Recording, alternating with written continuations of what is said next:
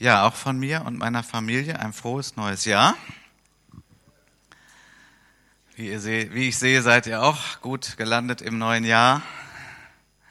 Und ich habe ebenso bemerkt, es sind ja jetzt drei Monate hier des Dienstes, dass ich schon unglaublich viele Gesichter kenne, auch schon mehr Namen als am Anfang. Ist ja auch normal so. Und so nach und nach lernen wir uns hier mehr kennen, werden vertrauter und können auch gemeinsam dann Gemeinde bauen hier. Ja, wie ihr schon wisst, werden wir ja ab Februar in Willig wohnen. Das heißt, bei uns steht gerade vieles auf Thema Umzug. Die ersten Kisten fangen wir an zu packen und freuen uns sehr, dass wir dann auch als Familie hier in der Nähe wohnen. Ähm, ja, bis auf unsere beiden erwachsenen Söhne, die bleiben ja in Wuppertal, auch in dem Haus in Wuppertal. Gab ganz, ganz viel spannende Themen bei uns, viel zu regeln. Ähm, aber Gott hat unglaublich viele Dinge geklärt, geregelt, wo wir dann uns auch gewundert haben, wow, das geht ja auch und das geht auch und das geht auch. Also es war auch eine schöne geistliche Erfahrung für uns als Familie, zusammen für Dinge zu beten und Gott hinzulegen und zu sehen, was er dann so daraus macht. Noch ist nicht alles geklärt, aber schon unglaublich viel und wir fühlen uns auch sehr ermutigt dadurch.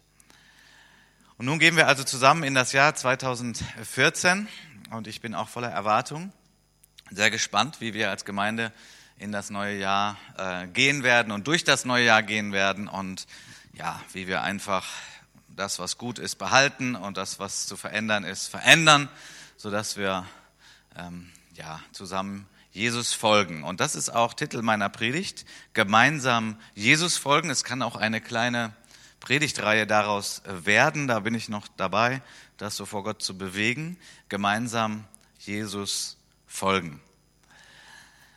Wir lesen Lukas Kapitel 5, Verse 1 bis 11. Und wenn du eine Bibel dabei hast, ist das großartig. Wenn nicht, dann frag den Christen neben dir, der hat eine und lässt dich vielleicht hineinschauen. Lukas 5, die Verse 1 bis 11. Es begab sich aber, als die Menge sich zu ihm drängte, um das Wort Gottes zu hören, dass er am See Genezareth stand. Und er sah zwei Schiffe am Ufer liegen, die Fischer aber waren aus ihnen ausgestiegen und wuschen die Netze. Da stieg er in eines der Schiffe, das Simon gehörte, und bat ihn, ein wenig vom Land wegzufahren, und er setzte sich und lehrte die Volksmenge vom Schiff aus. Als er aber zu reden aufgehört hatte, sprach er zu Simon, fahr hinaus auf die Tiefe und lasst eure Netze zu einem Fang hinunter. Und Simon antwortete und sprach zu ihm, Meister, wir haben die ganze Nacht hindurch gearbeitet und nichts gefangen, aber auf dein Wort will ich das Netz auswerfen. Und als sie das getan hatten, fingen sie eine große Menge Fische, und ihr Netz begann zu reißen. Da winkten sie den Gefährten, die im anderen Schiff waren, dass sie kommen und ihnen helfen sollten. Und sie kamen und füllten beide Schiffe, so dass sie zu sinken begannen. Als aber Simon Petrus das sah, fiel er zu den Knien Jesu nieder und sprach, Herr, gehe von mir hinweg, denn ich bin ein sündiger Mensch. Denn ein Schrecken überkam ihn und alle, die bei ihm waren, wegen des Fischzugs, den sie gemacht hatten. Gleicherweise auch Jakobus und Johannes, die Söhne des Zebedeus, die Simons Teilhaber waren. Und Jesus sprach zu Simon, fürchte dich nicht, von nun an sollst du Menschen fangen. Und sie brachten die Schiffe ans Land, verließen alles und folgten ihm nach. Herr Jesus, ich bitte dich, dass du dein Wort lebendig machst für uns heute, dass wir da andocken können bei dem, was du damals gemacht hast, denn du bist ja derselbe, auch heute und hier in unserer Mitte. Danke, Herr, dass du für jeden von uns etwas hast, dass wir vielleicht etwas neu begreifen, dass wir auf jeden Fall berührt werden von dir und dass du unsere Mitte bist. Wir wollen dir gemeinsam folgen. Amen. Mein erster Gedanke für, bei dieser Predigt ist, Petrus und Jakobus und Johannes und die anderen wurden von Jesus gefangen. Sie wurden von Jesus gefangen genommen. Nun, nicht auf eine Art gewalttätige Weise, nicht mit Handschellen oder irgendwie solchen Dingen, sondern so wie es bei Jesus üblich ist. Er nimmt Menschen gefangen durch das, was er Menschen antut. In Gänsefüßchen. Jesus ist der Sohn Gottes. Jesus ist der, der unglaublich interessiert ist an den Menschen, deswegen ist er überhaupt gekommen. Wir haben das an Weihnachten hier gefeiert und wir haben hier eine Begebenheit, wo Jesus äh, in die Situation von Menschen hineinkommt und ihnen etwas Unglaubliches widerfährt, etwas Überraschendes, etwas, womit sie nicht gerechnet haben. Und durch diese Erfahrung werden diese Menschen gefangen genommen von Jesus. Sie werden überwältigt von ihm. Wir können später auch feststellen, dass sie überwältigt werden, besonders von seiner Liebe, von dem, was er kann, was er tut. Also Jesus wir kennen Jesus, das ist auch das, was uns alle verbindet. Wir hatten hier einen tollen Taufgottesdienst und fünf Menschen aus unserer Gemeinde haben gesagt und ihr Zeugnis gegeben, wie sie mit, was sie mit Jesus erlebt haben und verbunden mit ihm sind. Und das ist ja der Kern auch von Gemeinde überhaupt, auch von unserer Gemeinde, dass wir Jesus erfahren haben, auf die eine oder andere Weise. Manchmal sehr dramatisch, manchmal nicht so dramatisch. Das Entscheidende ist, dass wir in unserem Herzen Jesus erfahren haben. Und genauso war es hier mit Petrus, genauso war es mit Jakobus und Johannes. Der Petrus wird immer so am meisten herausgehoben hier in dem Text. Das hat auch irgendwo seinen Sinn, aber ich möchte mal einfach, dass wir auch alle ein Stück weit sehen. Den Petrus, den Jakobus, den Johannes und die anderen, wie es heißt. Sie erfahren Jesus, sie erleben ihn. Manche sagen ja, Mensch, wenn ich damals gelebt hätte, dann wäre das ja vielleicht viel einfacher an Jesus zu glauben, wenn ich so unmittelbar diese Wunder erlebt hätte. Ich glaube irgendwie, ja, das stimmt, aber andererseits, Mensch, wenn du da Jesus so als Menschen wie du und ich gesehen hättest, vielleicht wäre das auch wiederum ein bisschen schwieriger gewesen. Wie auch immer, auf jeden Fall hat Jesus diese Menschen gefangen genommen. Dadurch, dass sie erlebt haben, etwas Gutes, Sie haben auf einmal eine Menge Fische gefangen. Das war gut für sie, sie waren Fischer. Das war ihr Broterwerb, das war das, wovon sie lebten. Und er half ihnen in einer Not, denn sie hatten hart gearbeitet, sie wussten, wie das geht, sie waren Fischer, sie hatten ihr Handwerk gelernt, wahrscheinlich von ihren Vätern, so wie das damals auch üblich war, und sie hatten nichts gefangen. Und nun kommt also dieser Zimmermann, gar kein Fischer, und sagt ihnen, fahrt noch mal raus.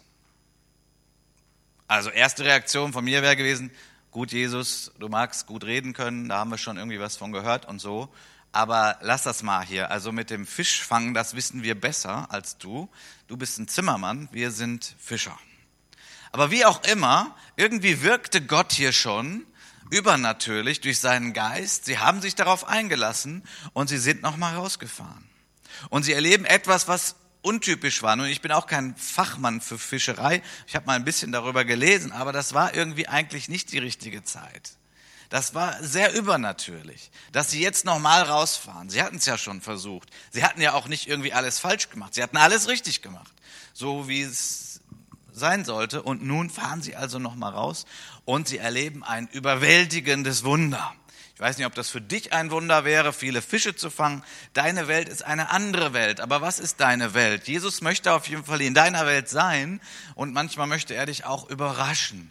Er möchte dich überwältigen und auf jeden Fall wird es gut sein, was er tut. Vielleicht fühlt es sich nicht immer gut an in dem Moment, aber es wird immer gut sein, was Jesus dir anbietet.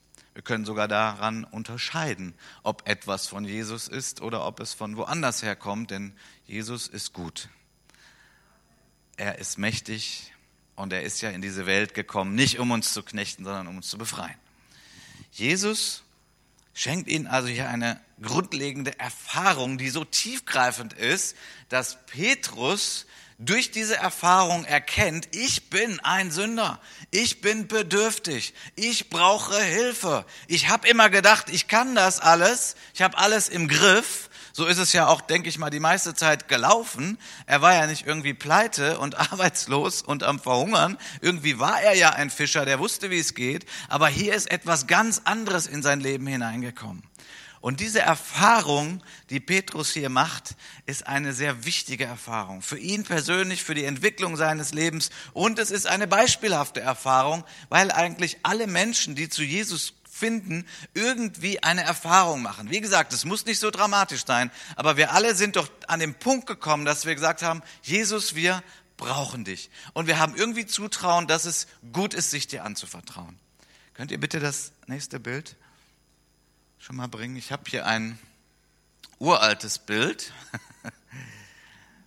Ich weiß jetzt auch gar nicht den Namen des Malers, aber einfach so, um uns auch hier ein bisschen das mal vor Augen zu führen. Also das ist so ein typisches Heiligenbild. Wir sehen, Jesus hat einen Heiligenschein und dann vermute ich da irgendwie Petrus und dann ist das vielleicht Jakobus.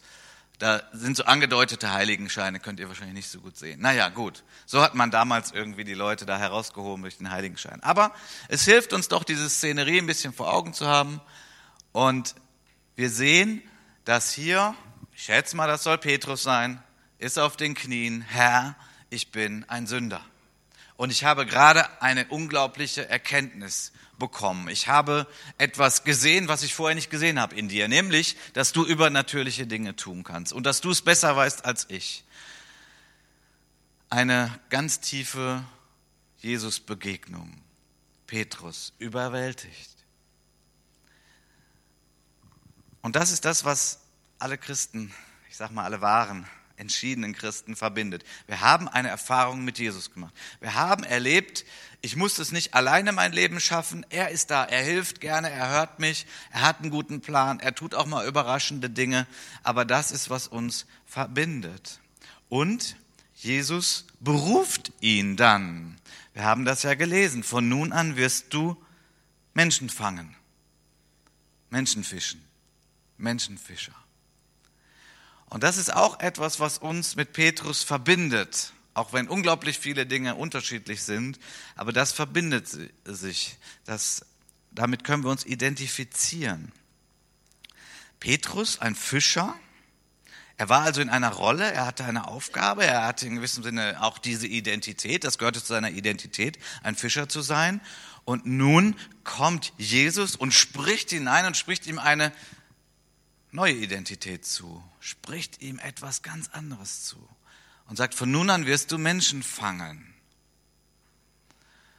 Ist es nicht bei uns auch so, wenn wir das mal vergleichen? Und ich meine jetzt mal nicht direkt, dass man dann in vollzeitlichen Dienst geht und so weiter. Das ist ein anderes Thema. Aber ist es nicht so, dass auch wir alle, die wir Jesus kennen, eine zusätzliche Aufgabe bekommen haben, eine Identität, die auch unser Leben, sagen wir, unglaublich erweitert? Dass wir, weil wir die Verbindung zu Jesus haben, weil wir diese Erfahrung mit Jesus gemacht haben, dass etwas ganz Frisches in unser Leben gekommen ist.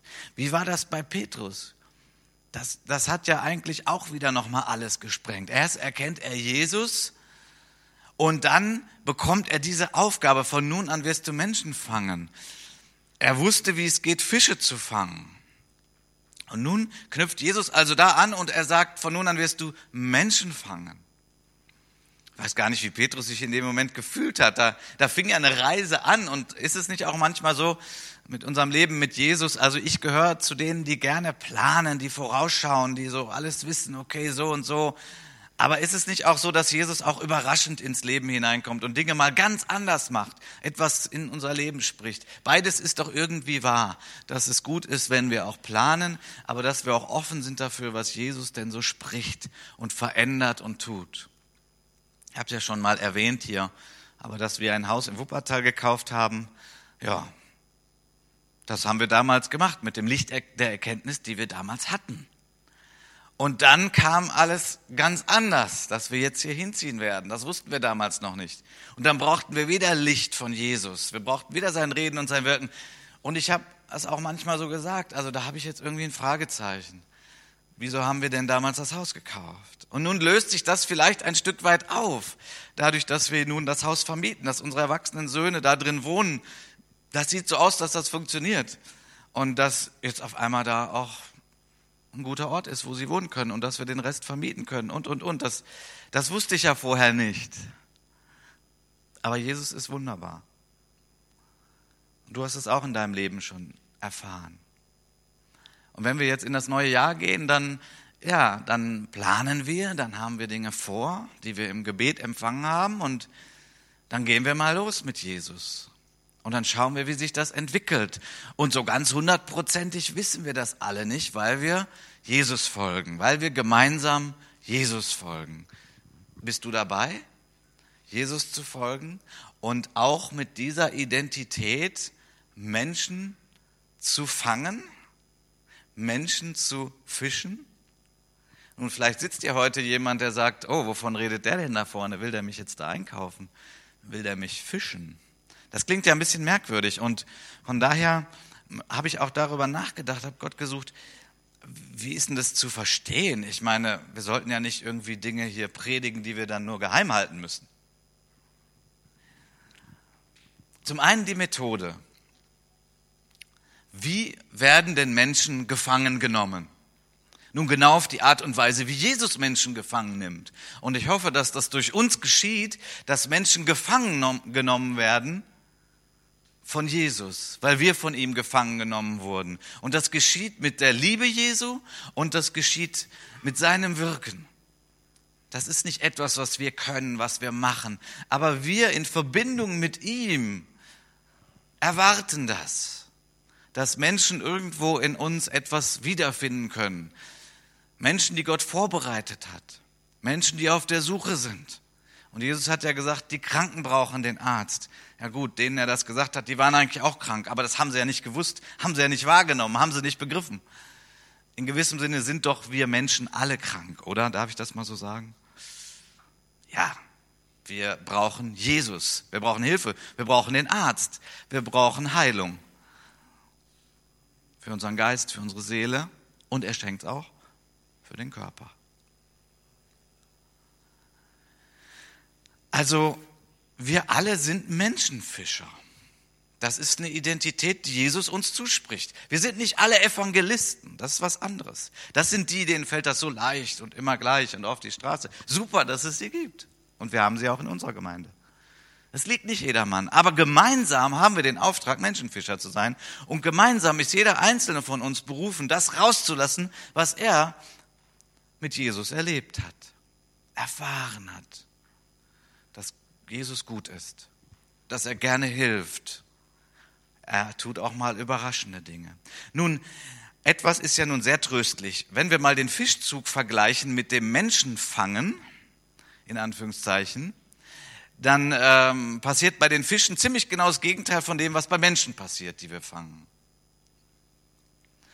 Also, wenn wir diese Fische, wenn die gefangen werden, ich weiß nicht, der eine oder andere haben es sicherlich schon mal gesehen. Habe es auch schon mal gesehen in Portugal am Strand, wenn da so reingezogen wird und dann liegt das große Netz da und dann zappeln die Fische noch. Und wenn man dann so ganz empathisch wird und so mitfühlt, denkt man auch, diese armen Fische, ja, sind sie bald tot. Ja. Wenn wir Menschen fangen, ist es eigentlich ziemlich genau das Gegenteil, was passiert. Menschen, die gefangen genommen werden von Jesus, deren Leben wird verlängert und nicht verkürzt. Und zwar ziemlich lang verlängert. Also so lang verlängert, dass wir das Ende ja gar nicht, da gibt's ja gar kein Ende. Das nennen wir ewiges Leben. Menschen, die sich von Jesus fangen lassen und eben auch durch uns, deren Leben wird verlängert, wird ewig. Was heißt denn eigentlich ewiges Leben? Nun wörtlich heißt das eigentlich göttliches Leben. Und das Schöne ist, dass es beides beinhaltet. Es beinhaltet, dass wir, wenn wir sterben, weiterleben. Es beinhaltet aber auch, dass unser Leben eine göttliche Qualität bekommt. Schon hier auf Erden. Es ist ja nicht so, dass das ewige Leben nur bedeutet, ja gut, jetzt muss ich hier irgendwie durch und am Ende wird's dann schön. Ja, am Ende wird's auf jeden Fall viel tausendfach schöner. Aber hier auf Erden ist doch das Leben auch schon schön. Warum? weil wir alle reich sind und keine Probleme sind auf Erden und so. Nee, natürlich nicht. Aber weil wir Jesus haben, weil wir Jesus in unserem Herzen haben, weil wir Jesus kennengelernt haben, das ist wahres Leben. Das ist gutes Leben. Das ist, wir wissen, wen wir um Hilfe bitten können. Wir wissen, wer uns zuhört. Wir wissen, wer unser Leben entwickelt. Wir wissen, an wen wir uns wenden. Wir wissen, wem wir danken können. Jesus. Gemeinsam Jesus folgen. Das ist, was uns alle verbindet. Ich meine, wir sind alle unglaublich unterschiedlich. Also nicht nur wir, das ist immer so. Wir sind so unterschiedlich. Nicht nur Mann und Frau, jung und alt, dick und dünn. Verschiedene Hautfarben, verschiedene Erfahrungen. Jeder ist einzigartig. Also diese Kombination, die gibt es nur einmal. Also dich gibt es nur einmal. Und so wollte Gott das. Ewiges Leben von Gott. göttliches Leben, qualitativ schon hier und den Tod überdauernd. Und wir sind berufen als Gemeinde und vielleicht denkst du, ja, geht das? Kann da was gehen? Ja, da geht was. Warum? Weil es kommt letztlich nicht darauf an, wie toll wir sind oder wie stark wir sind, sondern es kommt darauf an, dass Jesus in unserem Herzen ist und dass wir Jesus rauslassen, auch als Gemeinde, auch in 2014, vielleicht mehr als im letzten Jahr, wie auch immer. Geht hier nicht um Leistungsdruck, es geht einfach darum, dass jeder von uns sagt, ja, das möchte ich, das ergreife ich. Ich bin von Jesus ergriffen worden, gefangen genommen worden, so wie Petrus. Ich bin auch ein Menschenfischer und das bedeutet, irgendwie habe ich meinen Anteil daran. Wenn wir als Gemeinde zusammenwirken mit unseren verschiedenen Begabungen, dann sind wir gemeinsam die, die Menschen fangen. Bitte das nächste Bild, das ist euch schon sehr vertraut. Wir sind ein Rettungsboot und kein Vergnügungsdampfer. Wir sind dazu da, dass andere Menschen Jesus kennenlernen. Nun, dieser Fischzug, das ist schon interessant, da möchte ich gleich drauf eingehen, aber bitte das nächste Bild. Das ist jetzt, wenn wir irgendwelche Schiffsexperten hier haben, das ist jetzt nicht ganz stimmig, das ist nicht von demselben Schiff und so. Aber darum geht es ja jetzt auch nicht. Das sind Beiboote. Ja, wer den Film Titanic gesehen hat, der weiß, da war was mit Beibooten und das hat nicht so gut geklappt für die meisten. So, das sind so moderne Beiboote. Ja, kann man sehen, die kann man dann so runterlassen, wenn es wirklich gefährlich wird und dann können Leute da drin Rettung haben, geschützt sein und so weiter. Nun, ich möchte das mal auf unsere Gemeinde übertragen. Wir sind ein Rettungsboot und wir haben auch viele Beiboote. Was sind denn jetzt die Beiboote unserer Gemeinde? Nun, das, was wir jetzt gerade hier erleben, ist das große Boot. Aber wahr ist doch, dass unser Gemeindeleben nicht nur aus dem Sonntagsgottesdienst besteht. Unser Gemeindeleben besteht doch durch ganz viele verschiedene Arten, wie wir auch zusammen sind. Durch Familien zum Beispiel, durch Hauskreise, durch Mitarbeitergruppen, also da ist ja nicht nur das, was wir jetzt erleben, sondern da gibt es ja auch die verschiedenen Mitarbeiterkreise und Hauskreise, Dienstgruppen. Es gibt eine ziemlich große Gruppe zum Beispiel, die feiern gerade nebenan Gottesdienst. Vielleicht feiern wir mal irgendwann hier immer gemeinsam Gottesdienst. Was sind Beiboote unserer Gemeinde? Ich glaube, Beiboote sind unglaublich wichtig in einer Gemeinde. Ich möchte mal sagen, wenn du, wenn du eine Gemeindegründung hast, so, ähm, wir haben ja gerade in Oberhausen eine neue Gemeinde gestartet, wir als BFP Nordrhein-Westfalen, die Old Church, toller Name. Und ich vermute mal, die sind jetzt so bei 25, 30 vielleicht. Beim Eröffnungsgottesdienst, wo ich war, waren ganz viele da, aber das ist ja auch klar. So, da brauchst du noch nicht viele Beiboote. Ich meine, da hast du noch eine Gruppe, da ist noch eine gewisse Vertrautheit. Man kennt sich, ich habe ein Problem, kannst du für mich beten und so weiter. Das funktioniert richtig gut. Da braucht man nicht mit einer riesen Struktur drauf fahren und, und da gleich große Gemeinde spielen. Aber wisst ihr, wir sind ungefähr 170, also roundabout. Und da brauchen wir Beiboote. Da brauchen wir kleine Gruppen. Da brauchen wir Zugehörigkeitspunkte, denn ähm, was ich zwar gerne würde, was aber einfach nicht funktioniert, ist, dass ich mit jedem von euch langfristig tiefe Gemeinschaft habe. Funktioniert einfach nicht. Also ich meine, würde ich mir einen Bruch heben. Also Jesus hat äh, zwölf.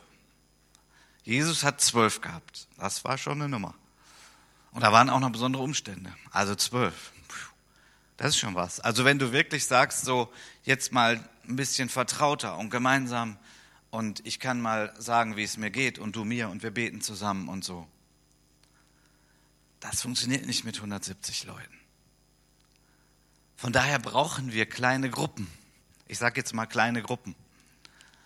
Wir brauchen kleine Gruppen. Wir brauchen kleine Gruppen, die zum einen die Funktion haben wie Beiboote, nämlich dass durch diese kleinen Gruppen Leute gerettet werden.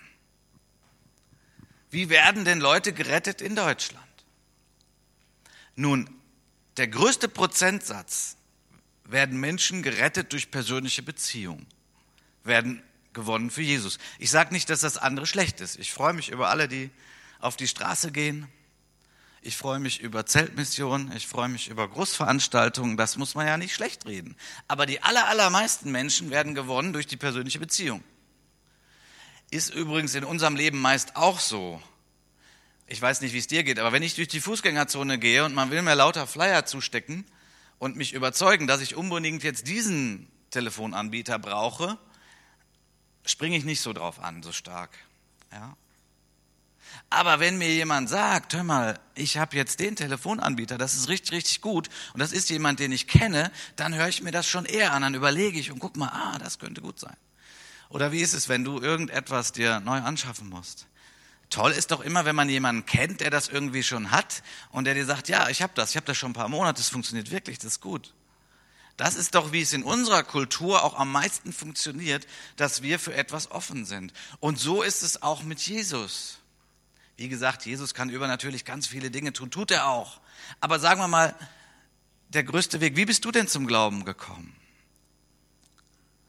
Und da gibt es wirklich welche, die sagen, ja, durchs Internet oder durchs Radio, preis dem Herrn, wichtige Dienste. Aber die aller, allermeisten sind doch zum Glauben gekommen, weil es jemand in ihrem Umfeld gab, der ihm von Jesus erzählt hat. Wie werden Menschen zum Glauben kommen? Ich hoffe, dass viele Menschen von Jesus gefangen genommen werden in unseren Gottesdiensten. Aber wieso kommen die Leute denn zum Gottesdienst? Ja, dadurch, dass ihr sie einladet, dass wir sie einladen. Wie kommen die denn sonst auf die Idee, hier hinzufahren? Kann auch mal übernatürlich sein, aber die Mehrheit kommt hier hin, weil du und ich, weil wir sagen, komm doch mal mit hier zum Gottesdienst. Und dafür müssen wir beten. Und dafür brauchen wir diese Beiboote. Weißt du, du bist wichtig, dass Menschen zum Glauben kommen. Menschen in deinem Umfeld und dass wir in den kleinen Gruppen dafür beten, dass Menschen zum Glauben kommen, sehr konkret. So arbeitet Gott doch meistens. Wenn es funktionieren würde, Herr, rette diese Welt, so als ein Gebet, so richtig vollmächtig, und dann sind alle gerettet, ich wäre sofort dabei. Aber irgendwie hat Gott es anders gemacht. Gott hat uns Menschen auch anders geschaffen. Vieles gerät durch die, ich sag mal, Berührung. Das muss jetzt nicht die körperliche Berührung sein, aber wir lassen uns beeinflussen von anderen Menschen und wir beeinflussen andere Menschen. So hat Gott das gemacht. Und dazu brauchst du eine gewisse Nähe, eine gewisse Vertrautheit. Und das sind kleine Gruppen. Deswegen brauchen wir kleine Gruppen. Damit wir viele Beiboote haben, die konsequent für Verlorene beten. Und dass sie einfach den nächsten Schritt gehen und dass sie mal mitkommen. Vielleicht auch zu anderen Veranstaltungen unserer Gemeinde. Oder dass sie dann mitkommen in unsere kleine Gruppe. Beiboote, kleine Rettungsboote. Viele kleine Gruppen. Nun, ich kenne ja Gemeindeentwicklung auch ein Stück weit und ich stelle fest, das ist nicht irgendwie ein Modethema mit, mit kleinen Gruppen, sondern eigentlich alle Gemeinden, die sich weiterentwickeln, stoßen irgendwann darauf und sagen, wir brauchen das und entwickeln das weiter. Manchmal mit sehr hoher Energie, mit vielem Investment. Wisst ihr, es ist auch wichtig für, wie leben denn die Menschen heute? Ja, wir, wir erleben doch den Zerfall von Familie. Das ist sehr bedauernswert. Das ist sehr schade. Nun nützt es aber nichts, darüber nur zu jammern und zu klagen, sondern zu gucken, okay, was können wir als Gemeinde denn tun? Es gibt also immer mehr Leute, die nicht Familie leben, die alleine leben, Patchwork-Familien und, und, und, und, und.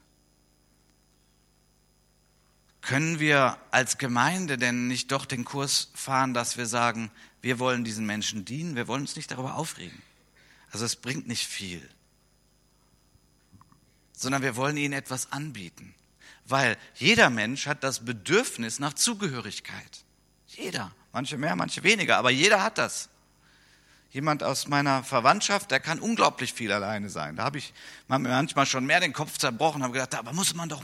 Nein, der hat, der hat weniger Bedürfnis nach Gemeinschaft. Aber er hat auch ein Bedürfnis. Auf Null geht gar nicht. Bei niemandem.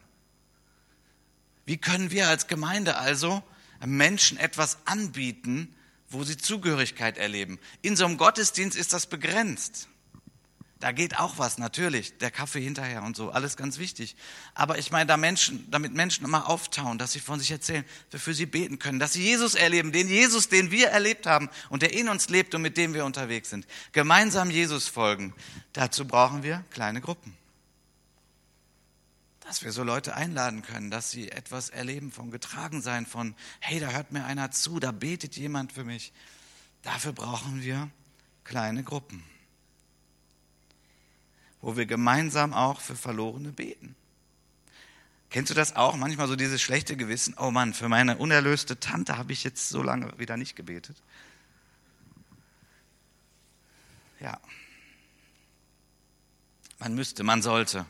Und wie viele Menschen kennt man, die noch nicht Jesus kennen? Wir sind nicht in einem Erweckungsland. Wir haben sehr viele Menschen, die Jesus nicht kennen, keine persönliche Beziehung zu ihm haben.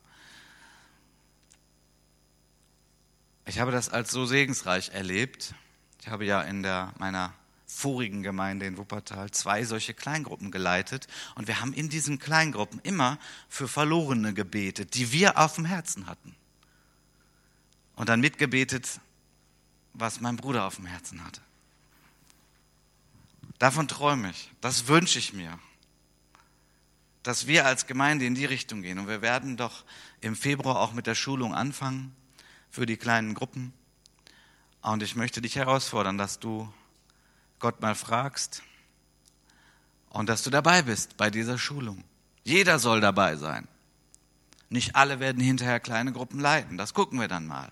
Aber jeder soll dabei sein, weil was brauchen wir als Gemeinde? Wir brauchen so eine Form und wir haben schon Hauskreise, Gott sei Dank. Und ich hoffe, ihr seid alle dabei bei der Schulung. Denn äh, wir wollen gemeinsam vorwärts gehen, in eine Richtung.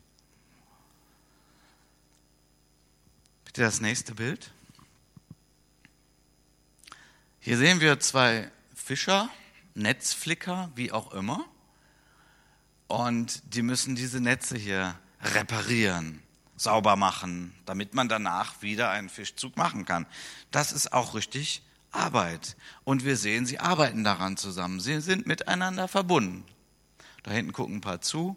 Ja, das hat man auch immer die die anpacken und die die zugucken. Ja, ganz normal. Bitte das nächste Bild. Und hier sehen wir eine große Menschenmenge, die ähm, hier gemeinsam anpackt an dem großen Netz.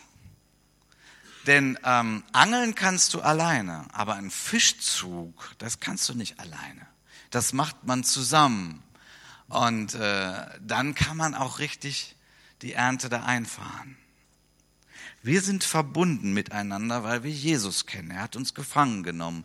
Wir sind verbunden in diesem Auftrag, dass wir alle beteiligt sind daran, dass Menschen gefangen genommen werden von Jesus. Das macht Jesus durch uns.